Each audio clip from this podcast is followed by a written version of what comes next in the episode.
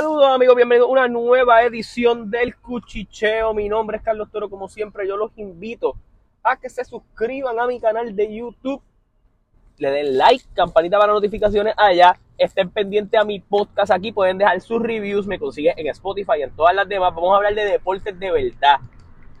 ¿Qué hay? Hay nuevo campeón en la NBA en la figura de Nikola Jokic. Hizo historia ayer. Un juegazo, como dicen, fue cine. Eh, final tenso en Denver. A mí me encantan las finales que acaban en la casa del, equipo ganador. Porque la emoción se siente súper brutal, excepto Nikola Jokic, que básicamente su máxima emoción es, por fin se acabó esta pendeja, de poder ir para mi casa, bregar con mis caballos, y voy a poner mi anillo por ahí, le voy a dar el trofeo a la nena, y ya. Pero me gustó algo, la humildad de Jokic. Jokic en ningún momento hablo de crédito. Él cogió su MVP, muy contento, muy normal. Eh, Jamal Murray, por otro lado, estaba muy emocional. Ustedes saben que Jamal Murray viene de, una, en el 2021 haberse roto el ACL, estar toda la temporada fuera el año pasado. Y este año venir, jugar a gran nivel, jugar hasta mejor de lo que estaba jugando. Es más efectivo, mejor pasador. E incluso Jamal Murray entró en una lista selectiva en datos de, la, de las finales en donde solo hay tres nombres y estos tres nombres son para muchos, o sea, para muchos no, en, la gran mayoría de las listas están top 5 o top 10 en la historia de la NBA y son personas que han promediado más de 20 puntos y 10 asistencias en las finales de la NBA. Magic Johnson, Michael Jordan y LeBron James en dos ocasiones. Eh, Jamal Murray se une a esa selectiva lista que terminó las finales de la NBA promediando 21 puntos y 10 asistencias. Nikola Jokic obviamente fue el MVP de finales, que tuvo unas finales espectaculares, tuvo unos playoffs espectaculares. Es el primer jugador en la historia en promedio de playoffs eh, haber hecho, haber liderado en rebotes, haber liderado en puntos, haber liderado en asistencia. Lo que está haciendo Nikola Jokic es histórico. O sea, Nikola Jokic se puede retirar hoy, antes de sus 30 años, y tiene méritos para, para ser Hall of Famer dos veces MVP, MVP de finales, campeón de la NBA. O sea, no, no hay mucho que decir y tiene varios récords ya. Así que Nikola Jokic entra a ese cuartito selecto de centros que han sido MVP de finales y han tenido campeonatos. Usted tiene ahí a David Robinson, usted tiene allí a Shaquille O'Neal, a Karim eh, Abdul-Jabbar, Bill Russell, Will Chamberlain y obviamente por ahí entra el señor Nicola Jokic en ese corillo. Así que me, alegra mucho por ello. Son un equipo que, se lo merecía. Miami trató de jugar lo mejor posible. Obviamente ellos estaban under talent y, estamos claros en eso. Estos muchachos, muchos son un drafted, muchos juegan mucho mejor por el sistema. Eh, Jimmy Butler trató, Van Adebayo trató, las cosas no salieron. Estaba jugando en Denver eh, y mano, el equipo era, mejor que el tuyo. O sea, no, no hay nada más que decir. Eh, y me gustó mucho como, lo trataron este año, ¿verdad? Vamos a mirar un poco si este core de Denver se puede mantener. Pues mira, vamos a las posibilidades. Usted tiene a cinco jugadores que están asegurados. ¿Cuáles son esos cinco jugadores que están asegurados? Pues mira, tú tienes asegurado a Aaron Gordon, tú tienes asegurado a Kentavious Caldwell Pope, usted tiene a Nicola Jokic, a Aaron Gordon y a Jamal Murray, que todos tienen contrato con, con el equipo para este año.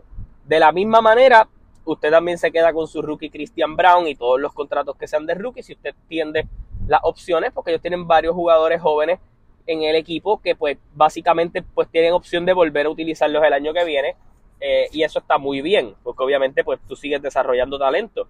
Eh, Christian Brown jugó muy buenos minutos en esta final y obviamente durante la temporada eh, varios de ellos pues tuvieron sus minutos importantes. Vamos a los semi veteranos. Bruce Brown firmó un contrato pequeño, creo que es de dos años y este año va a ser opción, así que él puede salir de la opción y coger más dinerito. Yo creo que tal vez Bruce Brown, a menos de que no le ofrezcan una normalidad de dinero, va a quererse quedar en este proyecto de Denver, donde tuvo su rol, donde tuvo sus momentos, tiene su anillo y no me sorprendería que, qué sé yo, le puedan dar 10 milloncitos por año y yo creo que se los merecería más que bien. El muchacho trajo algo bien diferente a la mesa. Eh, un Jeff Green, yo creo que tal vez por un, por, por un mínimo de veterano puede quedarse jugando un añito más con ellos.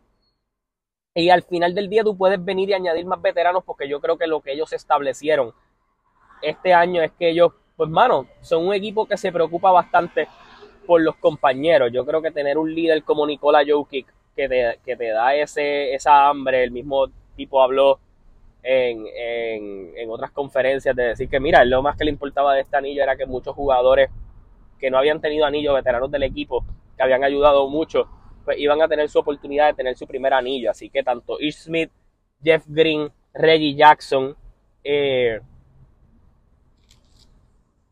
tuvieron oportunidades de eso.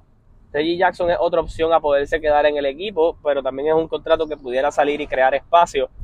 Eh, ellos van a tener eh, la oportunidad de pues tal vez buscarle algún veterano que le aporte al equipo. Ya tú sabes que los tiradores defensivos son muy buenos para ellos, defendieron muy bien durante estos juegos. Mucha gente hablaba de la defensa de Denver, en playoffs se vio que esa defensa pues, sí puede hacer trabajo. En, en, la regular season eso no se vio tanto, pero aquí la, defensa colectiva ayudó muchísimo a este equipo a lograr ganar el campeonato de la NBA.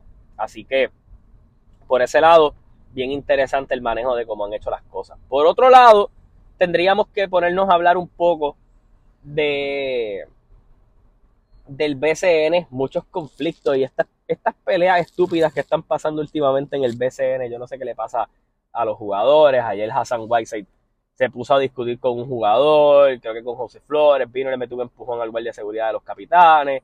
Una loquera. Lo que sí se sabe es que los piratas derrotaron a los capitanes, siguen manteniendo esa primera posición allí. Ayer los vaqueros perdieron ante los grises de Humacao. Eh, obviamente ya están eliminados, pero siguen haciendo daño por allí. Los leones siguen manteniendo sus esperanzas vivas después de ganar su séptimo partido consecutivo. Así que vamos a ver qué pasa. Quedan dos días de regular season. A Mayagüez no le conviene perder para nada del mundo, ya que, están ya que los Leones están a medio juego de esa posición.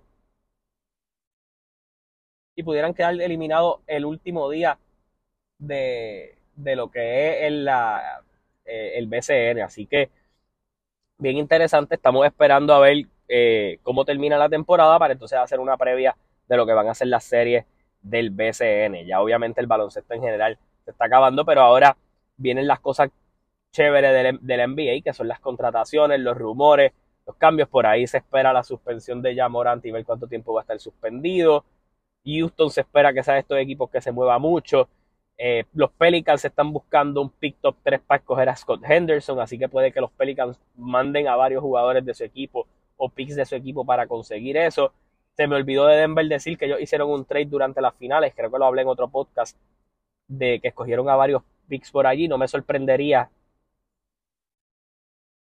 que hicieran un trade por algún jugador veterano. O eso de añadir picks también pues, es para alguna operación en donde puedan mandar a algún jugador joven y reciban a un veterano. Eh, en fin, hay cositas bien interesantes pasando.